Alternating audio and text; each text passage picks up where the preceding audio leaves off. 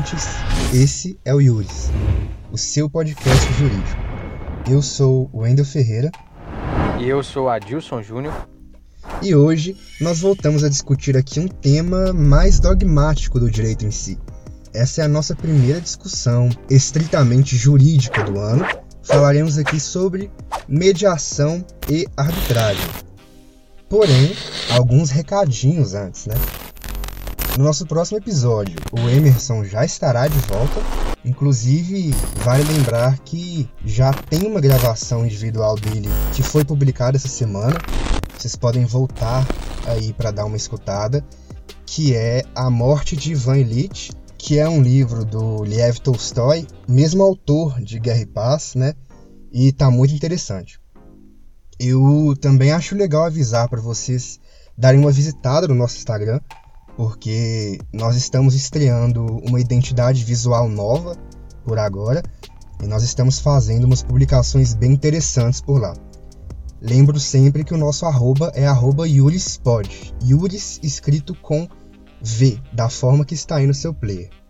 E, por último, né, para também citar aqui nesse, uh, nessa nossa introdução, uh, essa semana nós recebemos uma mensagem do nosso ouvinte Lucas, em que ele solicitou uh, indicações de livros com uma visão que seja mais histórica do direito. Então, nós indicamos a ele três publicações que também valem a pena de ser compartilhadas por aqui. Sendo a primeira delas, o Sem Data Vênia, que, para quem não sabe, é o livro mais recente do Luiz Roberto Barroso, o ministro da STF. É, esse livro do Barroso ele não é um livro estritamente acadêmico do direito, mas ele é sim uma obra que é reflexiva é, da mente do próprio Barroso, em que ele faz ali um ensaio crítico né, sobre questões sociais e políticas que são afeitas à contemporaneidade. Portanto, valeu como indicação dentro do critério que ele solicitou. A segunda indicação foi o Direito Constitucional Internacional, esse sim já é um manual acadêmico propriamente falando, da Flávia Piovesan, que foi secretária de Direitos Humanos durante o governo Michel Temer. Uh, e Flávia atualmente ela é comissária da CIDH, a Comissão Interamericana de Direitos Humanos, que é um órgão independente da OEA, como sabemos, a Organização dos Estados Americanos. E, inclusive, é, acho que falar da, da professora Flávia aqui uh, deixa um gancho muito bom para os próximos episódios, que com certeza é, podemos e devemos né, trazer como tema uh, uma abordagem sobre a organização dos sistemas internacionais de proteção aos direitos humanos. Seria um tema muito interessante ser tratado. Sim, é, é muito importante, né? Eu acho que a gente pode incluir na lista. Sim. Mas enfim, esse livro da professora é uma obra excelente, em que ela traz apontamentos e levantamentos é, sobre o desenvolvimento dos direitos humanos e do direito constitucional internacional com rigor científico e com muita pesquisa documental. Então, com certeza é uma indicação que se adequa muito na descrição. E por último, a terceira indicação que a gente fez foi uh, o justnaturalismo e positivismo jurídico do Norberto Bobbio e o Bobbio, que é o queridinho né, da ciência política e das ciências do Estado dentro do direito. Acredito que a grande maioria dos departamentos de estudo em direito no Brasil, isso levando em consideração, pelo menos como é aqui uh, em Minas Gerais, né, bebem muito na fonte do Bobbio. E é isso. Um abraço para o Lucas, né? Uh, mandem também o feedback de vocês para a gente, dúvidas pessoais, opiniões. A gente está sempre abertos, a, estamos sempre abertos a ouvir e teremos o maior prazer em responder. E com certeza, sendo algo pertinente como que o Lucas trouxe para a gente, nós também vamos trazer é, para nossa gravação.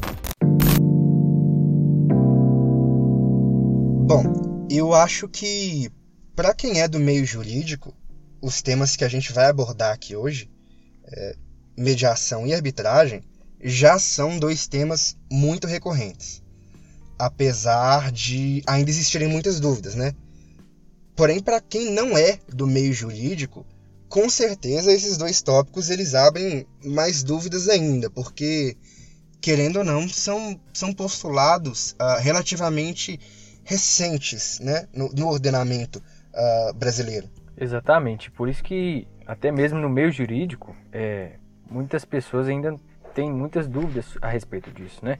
Eu acho que isso tem ganhado uhum. força, principalmente agora com, com o advento da tecnologia, né? No, no, no, direito, enfim, tudo isso. Principalmente agora em minha pandemia, né? A tecnologia acabou assumindo um papel muito importante. Em específico, Sim. a conciliação ela foi abordada de uma forma diferente pelo, pelo judiciário, enfim. Isso acaba trazendo várias dúvidas, né? Sim, é, as pessoas elas, elas têm as dúvidas, né? Eu, como cidadão comum, é, uma pessoa física, eu posso utilizar a mediação ou a arbitragem como caminho para resolver meus litígios? E se eu posso fazer isso, por que eu deveria fazer isso ou por que eu não deveria fazer isso, né? Como funcionam esses institutos? Uh, nós vamos colocar esses pingos nos is uh, de uma vez nesse episódio assim, é, o conflito é algo inerente ao ser humano, né? Eu já até disse isso em um dos episódios anteriores, na série uhum. de Teoria Geral do Processo. O ser humano, ele é um ser conflitante, né? Socialmente, mesmo que você sozinho vá para uma ilha, você ainda assim vai ter no seu íntimo diversos conflitos, diversas indagações e gerar um conflito interno assim. É, só que a forma como o ser humano é, decide resolver os conflitos, que são, que são coisas naturais na vida, é, uhum. é primordial para o desenrolar, é, pro desenrolar das coisas. Então, é, nós que somos seres sociáveis, né, civilizados, nós desenvolvemos métodos para tentar solucionar esses conflitos de modo que as pretensões elas não sejam suprimidas, que os direitos sejam amparados e o sistema judiciário, a jurisdição, ela se preocupa muito com isso, né? Sim. Quando a gente fala aí dos, dos métodos alternativos, que eu acho que é até uma expressão errada, né? Você pode até me corrigir. É... Não, acredito que realmente seja uma expressão obsoleta. Sim, sim, é uma expressão obsoleta que já não são mais alternativos, né? O próprio CNJ publicou uma, uma resolução falando sobre isso, né? Que... O que seriam os métodos alternativos? Vou falar na, na expressão obsoleta mesmo. A mediação, a conciliação, a arbitragem são métodos alternativos porque a jurisdição, a porta jurisdicional, nós temos em vista que ela deve ser a última a ser ultrapassada. Então nós temos um sistema multiportas, né? É, uma série de, de opções para que esse litígio seja resolvido de uma forma que não seja por via jurisdicional. Entendi. É, e de fato, é, a história da humanidade, eu acho que não é exagero dizer a história da humanidade, porque de fato uh, essa história, vai em pleonasmo aqui em seguida, ela é uma história cheia de conflitos. Nós, seres humanos, né, nós vivemos em um mundo que é um mundo concorrencial, né, de concorrência mesmo, desde os primórdios. Uh, os recursos, eles são recursos escassos, portanto a vida, ela é uma competição. Não há convívio social que seja é, convívio social sem conflito. E como você pontuou muito bem, é, sempre que a gente vai estudar, né, teoria geral do processo, você pontuou muito bem, inclusive, como monitor de teoria geral do processo, mas sempre que a gente vai estudar a teoria geral do processo, a gente aprende que a humanidade, no comecinho da história, ela ainda não tinha um sistema de justiça uh, organizado né, e complexo. Uh, a, a, a humanidade ainda não delegava a um terceiro poder aquele poder de julgar e decidir. Então, existia vingança privada. E, e eu quero é isso. Ah, um jeito fácil de exemplificar é lembrando da famosa lei de Talião, Sim. que hoje em dia é até usada como o sinônimo da expressão olho por olho e dente por dente. É o que, é, o que hoje nós, foi evoluindo. Isso, o que hoje nós conhecemos por autotutela, né? Uma das formas isso. mais rudimentares de resolução de conflito. Inclusive, isso é vedado por parte do Estado. Só em, em algumas Exatamente. ocasiões né, que o código permite é, a, o exercício da autotutela. Sim. É, isso, e, e, essa questão ela foi uma questão que foi evoluindo ao passar dos anos, né? Muitos anos. É, e na contemporaneidade nós já possuímos agora, uh, então, um complexo sistema de justiça. Eu acho que quando a gente fala sobre conflitos, é interessante uh, a gente trazer outros recursos para essa discussão para que seja mais simples, né? Que seja mais fácil para o ouvinte poder entender até de uma forma mais adequada do que a gente está abordando aqui, porque estamos em uma plataforma de áudio, né? E não possuímos uh, outros recursos argumentativos a não ser a nossa oratória. Uh, e eu queria trazer para essa nossa discussão um pouco sobre o filme Marriage Story, que é o filme História de um Casamento da uhum. Netflix. Uhum. Uh, nós assistimos ele ano passado e eu, eu recomendo ele, né, para quem estiver ouvindo. E eu acho que é um filme que cai muito bem aqui na nossa discussão. E tá ganhando, porra! Você tá brincando? Eu queria estar tá casada. Eu já perdi. Você nunca me amou como eu te amei. O que isso tem a ver com Los Angeles? Que foi? Você tá tão imerso no seu próprio egoísmo que você nem consegue mais ver isso como egoísmo. Você é um puta escroto! Todo dia eu acordo torcendo para você ter morrido! Tipo, se eu pudesse garantir o bem-estar do Harry, eu queria que você pegasse uma doença e depois fosse atropelada e morresse!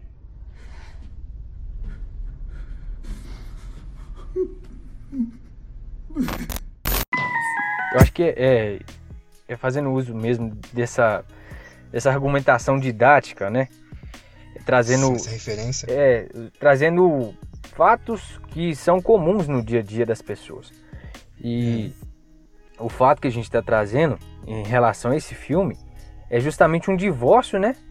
Um divórcio Sim. que foi litigioso justamente por causa, não por causa de separação de bens, nada disso, mas é por causa da criança mesmo, que os, os pais, eles tinham um filho e aí eles ficaram nesse litígio decidindo quem que teria a guarda da criança, enfim.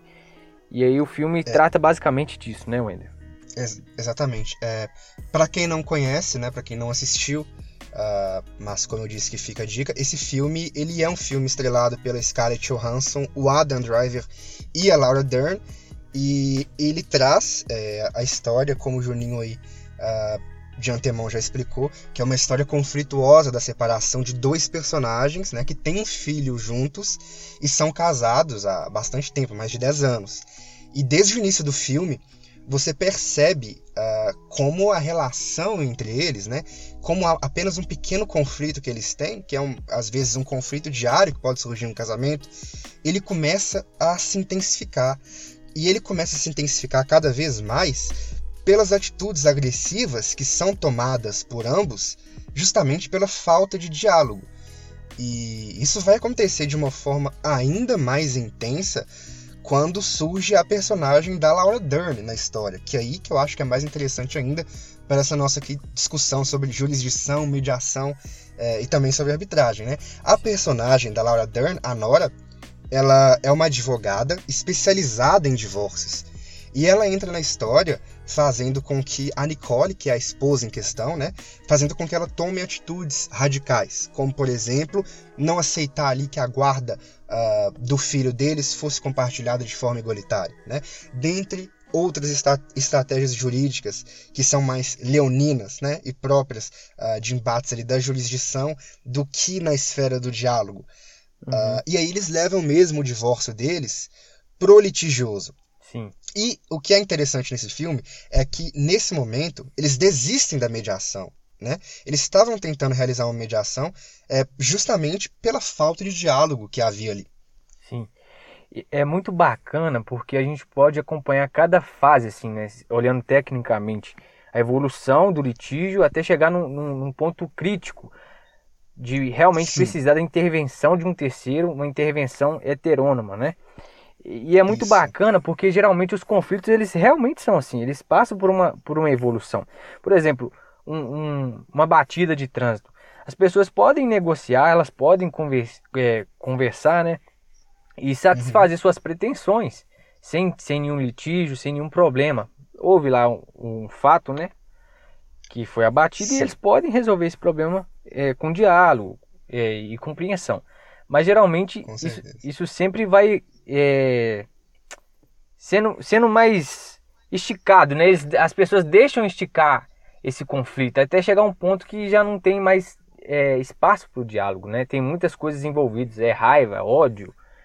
E aí você uhum. quer a cabeça da pessoa, né? Você já não quer mais. E, e é incrível, e é incrível como, uh, bom, pelo menos aqui no Brasil, né, que é de onde a gente pode falar, porque é de onde a gente sabe, é, a gente realmente tem uma cultura de processo, né? Nós Sim. temos uma cultura de não dialogar, de não tentar resolver os nossos problemas e de tentar realmente uh, ir atrás do juizado especial, que antigamente né, ainda chamam algumas pessoas de pequenas causas, porém agora, uh, desde os anos 90, na verdade, já é chamado de juizados especiais. Uh, e eles estão sufocados. Né? Nós temos aí o, o poder judiciário sufocado de demandas que poderiam ser resolvidas de outras maneiras, né? que não seja pela intervenção da jurisdição, Exatamente. pela substituição ali da vontade daqueles indivíduos pelo dizer do Estado. Exatamente. É, essa frase parece que se tornou uma frase de poder, né? Ah, eu vou te processar, uma ameaça. É sempre Sim. assim. As pessoas sempre, sempre usam isso. Mas... A ponto de que as pessoas podem falar, né, aqui no Brasil, né, e falam, inclusive academicamente, sobre a indústria do processo. Sim, sim. E isso tudo é desencadeado pela nossa própria Constituição, né? Porque ela proporciona o acesso à justiça. Antes isso não era uhum. algo corriqueiro no Brasil. Quem tinha acesso à justiça não era qualquer pessoa. Só que com a nossa Constituição de 1988 a gente tem a democratização é, do acesso à justiça. Isso é muito importante, né? Só que em contramão é, a gente vê uma sobrecarga do judiciário, do poder jurisdicional, da função jurisdicional, desculpa, é, em relação a, a justamente a, ao exagero né, das pessoas, elas desistirem do diálogo e apelarem para a função jurisdicional mesmo. Uhum. Por isso é tão importante a gente, a gente entender que a última porta a ser ultrapassada em um litígio é justamente a porta da, da função jurisdicional porque já é sobrecarregado, é moroso, e quem vai decidir por você é o Estado. Você perde totalmente a autonomia de decisão, né? Exatamente. É, e o diálogo ele é um ponto chave para mediação, né? Sim, Eu vou explicar melhor isso aqui. Inclusive, acho que agora a gente já pode uh, entrar nessa discussão e eu vou me aprofundar aqui mais em mediação é, só para esclarecer melhor, né, para o ouvinte que está nos acompanhando, Juninho posteriormente vai entrar melhor, uh, de uma forma mais profunda, em arbitragem. Sim. Mas, bom, como eu disse anteriormente, uh, o diálogo ele é um ponto chave para mediação. Uh, as partes normalmente elas não conseguem uh, sequer conversar entre elas, mas para explicar melhor, né, de uma forma mais adequada uh, esse tópico, uh, eu acho necessário entender anteriormente o que regula a mediação no Brasil, né? Quais são uh, os marcos regulatórios da mediação no Brasil? E bom, é, inicialmente ela se regula pelo próprio Código de Processo Civil, que ele trata desse assunto entre os artigos 165 e 175, porém há um marco regulatório mais específico do tema, que é a Lei 13.140 de 2015, que dispõe é, sobre a mediação entre particulares como meio de resolução de controvérsias e uh, também sobre a autocomposição de conflitos no âmbito da administração pública. Mas qual é o ponto que eu quero chegar aqui falando dessas duas espécies normativas? Nós sabemos, né, é uma coisa uh, de, de notório saber dentro do direito que regras elas são normas jurídicas que devem ser aplicadas seguindo a lógica do tudo ou nada. Né? Esse é o postulado do Dworkin. É, provavelmente todo mundo teve conhecimento é, em introdução ao estudo do direito, talvez até mesmo em processo civil também. Mas, bom, uma regra, portanto, ela vale ou não vale, não há meio termo para isso. E, e quando o Código de Processo Civil e quando também a Lei 13.140 regulam o mesmo tema, surge um debate interessante, não é? Sobre qual dessas espécies normativas é a que irá prevalecer. Exatamente. E aí, e aí nós sabemos uh, também que existem critérios para a solução dessas antinamias, né, que são o conflito aparente entre as normas. Sim. Mas por que eu digo então que esse debate ele é um debate interessante? Porque ele não tem uma solução que seja uma solução óbvia. Os critérios de resolução de antinomias, eles são os critérios de hierarquia, onde vai prevalecer a lei uh, que é a lei superior, né? portanto, uh, a lei que foi hierarquicamente superior, ela irá prevalecer. O critério de especialidade, onde vai prevalecer a lei que é mais específica, né? ou seja, a lei que regula especificamente aquele tema em questão, e o critério de cronologia, que diz que vai prevalecer a norma mais recente. Entretanto, é, o que acontece nesse caso concreto que eu estou dizendo aqui, no caso da mediação, é justamente o seguinte: a Lei 13.140 ela é mais específica, porque enquanto o Código de Processo Civil ele é uma legislação genérica e ampla, a Lei 13.140 de 2015 não, ela está regulando apenas a mediação. Portanto, teoricamente, quem regula a mediação segundo o critério da especialidade seria uh, justamente a Lei 3.140. Contudo, o Código de Processo Civil ele é mais recente. A entrada de vigor do CPC, a gente deve lembrar aqui, a entrada de vigor do CPC é de 2016, enquanto a da Lei 3.140 ela começou a vigorar ainda em 2015. Portanto, seguindo o critério da cronologia, a gente teria o Código de Processo Civil como o marco regulatório do tema em questão. Então, nós temos um conflito não só entre normas, né, um conflito antinômico aparente entre normas, mas nós temos também um conflito entre os próprios critérios de resolução dessa antinomia. Sim. E como eu disse, é, bom, ambas são válidas, né? Ah, são normas válidas no ordenamento. Nenhuma está aí podendo ser ah, declarada como inválida seguindo o critério do tudo ou nada. E então o que acontece? Há, portanto, na verdade, uma regulação que vai ser subsidiária do Código de Processo Civil, né? Por quê? Uh, não porque o código, não porque o critério da especialidade ele seria superior ao critério da cronologia, mas porque se a gente for parar para pensar e se a gente for observar também a prática, a gente vai ver uh, que justamente por causa do tom genérico, né, do próprio CPC, ele acaba sendo omisso em alguns temas que a lei mais específica se regula, né? Portanto, a resposta é que ele acaba tendo uma atuação mais subsidiária. Mas, dito isso, no que consiste então o processo de mediação, né? Do que se trata esse processo de mediação?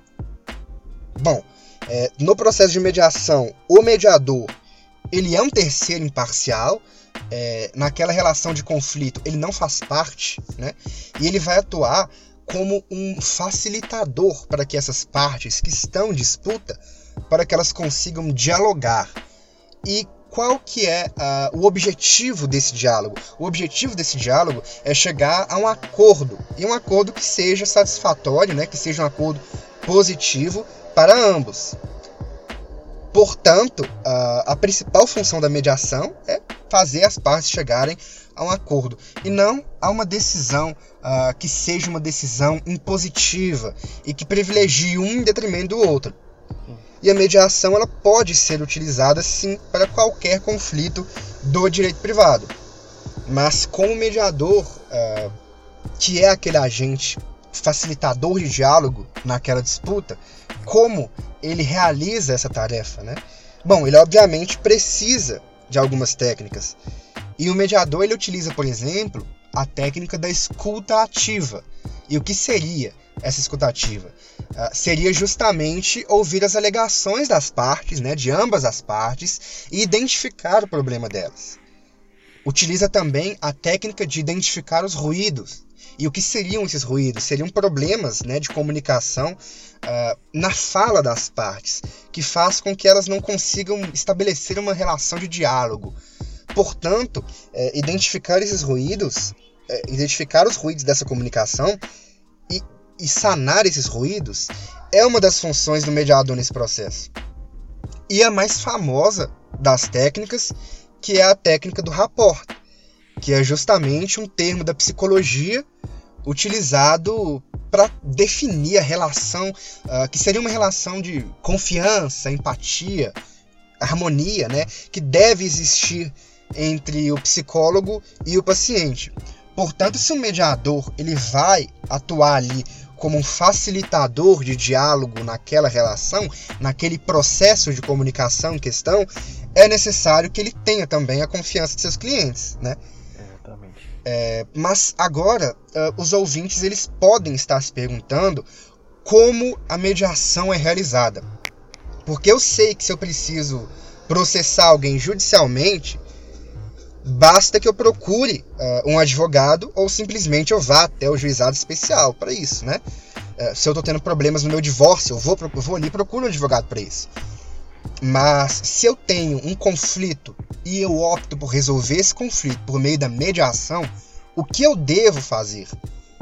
A resposta é que depende, porque a mediação ela pode ser uh, ela pode ser designada pelo Tribunal de Justiça, né, em que tiver ocorrendo aquele processo em questão, e aí ela vai funcionar como uma mediação judicial, porém ela também pode ser uma mediação convencionada pelas partes. E aí, nesse caso, é, vai ser realizado ali uma mediação extrajudicial, né? ou seja, fora uh, daquele processo, uh, não está relacionado ao sistema de justiça, fora da jurisdição, por isso é extrajudicial, e posteriormente é feito uma homologação judicial desse acordo. É, e para isso, né, para você encontrar uh, mediadores, você pode buscar mediadores que são cadastrados no CNJ, que é o Conselho uh, Nacional de Justiça. E esses mediadores eles precisam né, ser registrados e eles precisam ser capacitados para que esse processo ele tenha validade. É, porém, eu acho que ainda pode não estar claro uh, o, o, porquê de, de, alguém aderir a essa modalidade de resolução de, de litígios, né? Mas é porque, de fato, a gente precisa pensar que a justiça ela é muito demorada. Uh, enquanto a mediação ela é mais rápida. Portanto, se você, você portanto, você vai ter celeridade para atingir seus, seus objetivos de forma mais rápida. Uh, desculpa pelo mineirês, né, que a gente uhum. atropela sempre. Uh, no nosso sotaque aqui, para quem tá ouvindo de outro estado, talvez às vezes tenha um pouco de dificuldade, porque a gente fala um pouco rápido, a gente atropela as palavras. Eu sempre falo assim. Mas, Tem que pois é. Mas abaixem um pouco aí a velocidade que vocês uh, vão, vão lidar melhor com o mineirês da gente, né? Mas, portanto, se você quer celeridade, se você quer atingir os seus, os seus objetivos, se você quer a resolução desse conflito de uma forma mais rápida, é, você vai buscar a mediação, você não vai buscar um processo judicial, né?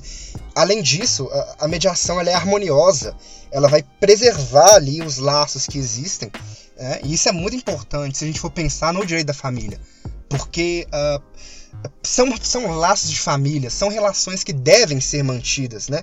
E num processo, não. Num processo você vai de uma forma leonina para cima da pessoa. Na mediação, não. Uh, na mediação, você vai buscar o diálogo de uma forma mais harmoniosa e buscar um acordo entre as partes, né? Uh, e além disso, há estudos que mostram também que a mediação é mais econômica, né? É, porque se você não tem os mesmos gastos em uma mediação que você tem em, em um processo judicial. E isso significa o quê? Que a mediação ela vai doer menos na relação, ela vai na, na relação entre as partes, né? Ela vai doer menos no bolso das partes e ela é mais rápida. Portanto, faz aí total sentido, né? Que seja é, uma tendência uh, cada vez maior, porque uh, vai desafogar o poder judiciário. Mas enfim, a mediação ela é uma forma de autocomposição. E em que sentido eu estou falando aqui que ela é de autocomposição? O mediador ele não vai decidir nada, ele apenas facilita uh, que as partes cheguem a um acordo. O que é diferente da arbitragem. Por que é diferente da arbitragem? Porque ela é menos contenciosa né? A arbitragem ela, ela também é menos contenciosa uh, do que uh, o processo judicial, né? do que a jurisdição, porém ela também vai ser heterocomposição. Então tá aí a principal né, diferença entre a mediação e a arbitragem. Sim, sim. Ou seja, isso significa que na arbitragem vai haver então a decisão de um terceiro sendo imposta. Mas quem vai explicar isso melhor pra gente é o Juninho, tá com você. Beleza. É, o Wendel esclareceu muito bem sobre a mediação, né? Nós temos um outro, uma outra metodologia que é a conciliação, que é, é, similar à mediação. Mas qual é a diferença de mediação e conciliação? A conciliação, o técnico, que é o terceiro também que está na, na, nessa resolução de conflito, ele vai atuar de maneira distinta do uhum. mediador. O mediador ele é mais ouvinte, né?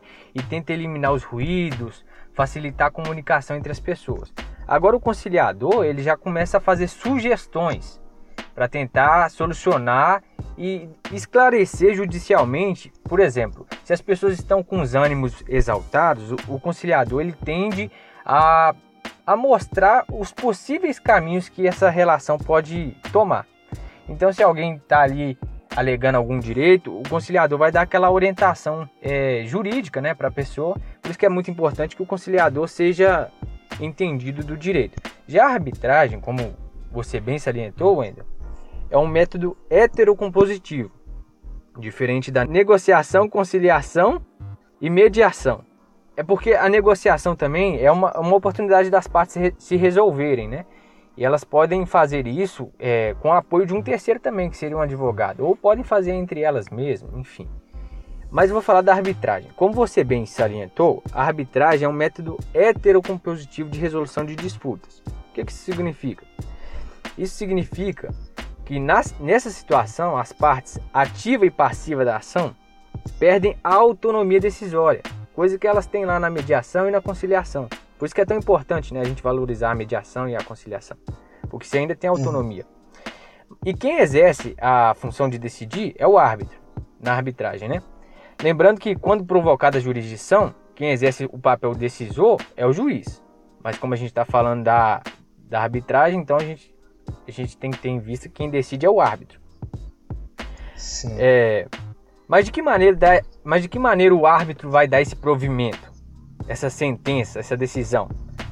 O árbitro, de maneira neutra também, sem o intuito de ajudar alguma das partes, escuta, discute e analisa o direito das partes, o, o direito que elas alegam ter, né? A fim de formar seu livre convencimento. Para depois decidir e dar uma sentença, um provimento. E essa sentença, a, às vezes a pessoa fica assim, é, fica na dúvida, né? Ela tem o mesmo, mesmo poder que uma sentença jurisdicional, do, da função jurisdicional? Sim, ela, ela é um título executivo judicial, então tem segurança jurídica. Portanto, a gente pode falar que a decisão do árbitro ela é uma decisão vinculante para as partes. Exatamente, exatamente. E, salvo engano, é, essa decisão ela não cabe recurso tá? Diferente do que, é, que acontece no, no na função jurisdicional. Na arbitragem, geralmente não tem recurso. Lembrando que o título executivo judicial é correspondente à sentença transitada em julgada. Ou melhor dizendo, isso proporciona a segurança jurídica à decisão, como eu já disse. E tudo isso acontece em conformidade com o que já está postulado na nossa Constituição de 1988. Não é nada assim, ah, vamos fazer. Não, é tudo muito bem é, organizado, né? Seguindo lá o modelo constitucionalizado de processo, até porque o processo ele se estende em todas as direções, seja no âmbito público ou privado. Lá vai estar o processo constitucional, as pessoas têm que é, entender, né? Assim, o direito da, da, do contraditório, o processo é feito em contraditório, né? Então tudo que acontece na arbitragem é, tem essa segurança jurídica e, e é tudo muito bem estruturado pelo processo tudo isso, né, o processo, a própria arbitragem é, é muito bem amparado por, pelas normas que eu já disse, né, a, a, Constituição de 1988 e as normas infraconstitucionais que regulam esse modelo de resolução de conflitos. É, para sermos mais específicos, a Lei 9.307 de 1996, que é a lei que regula a questão da arbitragem, que é esse método de resolução de litígio. E uma coisa que eu acho muito interessante na arbitragem é que para você ser um árbitro, para você decidir, é, você não precisa ser necessariamente do, do ramo do direito. Ah, não? Não, é a mesa, pode ser uma mesa de árbitros, né? Então você pode ter especialistas ali da área empresarial, da, da área comercial, né? é, contadores, administradores, uhum. porque geralmente a arbitragem ela é acionada por empresas, né? então são litígios econômicos mesmo e sempre movimenta muito, é, sempre movimenta muito dinheiro, né?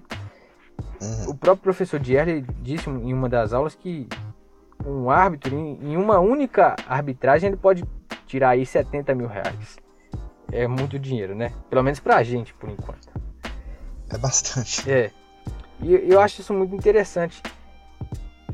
E assim, por que, que as pessoas escolheriam esse método de resolução, que é a arbitragem? Eu acho que é justamente por causa da celeridade, né? Do sigilo, porque muitas vezes as empresas que estão envolvidas em determinados é, litígios, elas não querem se expor, né, publicamente, porque talvez aquilo vai pegar mal para a marca, vai pegar mal para a empresa. Então preferem Isso é um ponto importante. É, é muito importante. Então elas preferem resolver isso de maneira sigilosa e mais rápido possível, né? E a arbitragem ela é muito importante nesse sentido, né? Principalmente para os conflitos empresariais. Eu acho que ficou bem claro assim as questões mais importantes. Perfeito, perfeito. É, é isso. Fica o registro aqui também que o Jornal do Brasil publicou em 2019 que naquele ano, né, no ano de 2019 então, a arbitragem ela registrou um crescimento de 300% no Brasil e a Câmara de Comércio uh, Brasil-Canadá ela informou que em 2020 a mediação ela teve um crescimento de 40% no país. É, portanto, são claramente institutos jurídicos que merecem muita nossa atenção, porque estão, assim, obviamente em crescimento exponencial mesmo, né? São uhum. números expressivos, como a gente pode observar. E eu gostaria de agradecer o Juninho por esse episódio e informar aqui que na nossa próxima reunião o Emerson estará de volta. Uh, e claro, dizer obrigado também aos ouvintes por estarem conosco até aqui. Nos mandem feedback no nosso Instagram estaremos com o direct sempre aberto por lá. Lembrando uh, sempre né, que o nosso arroba é YurisPod, Yuris escrito com V, da forma que está aí no seu player. É, é isso, galera. Obrigado.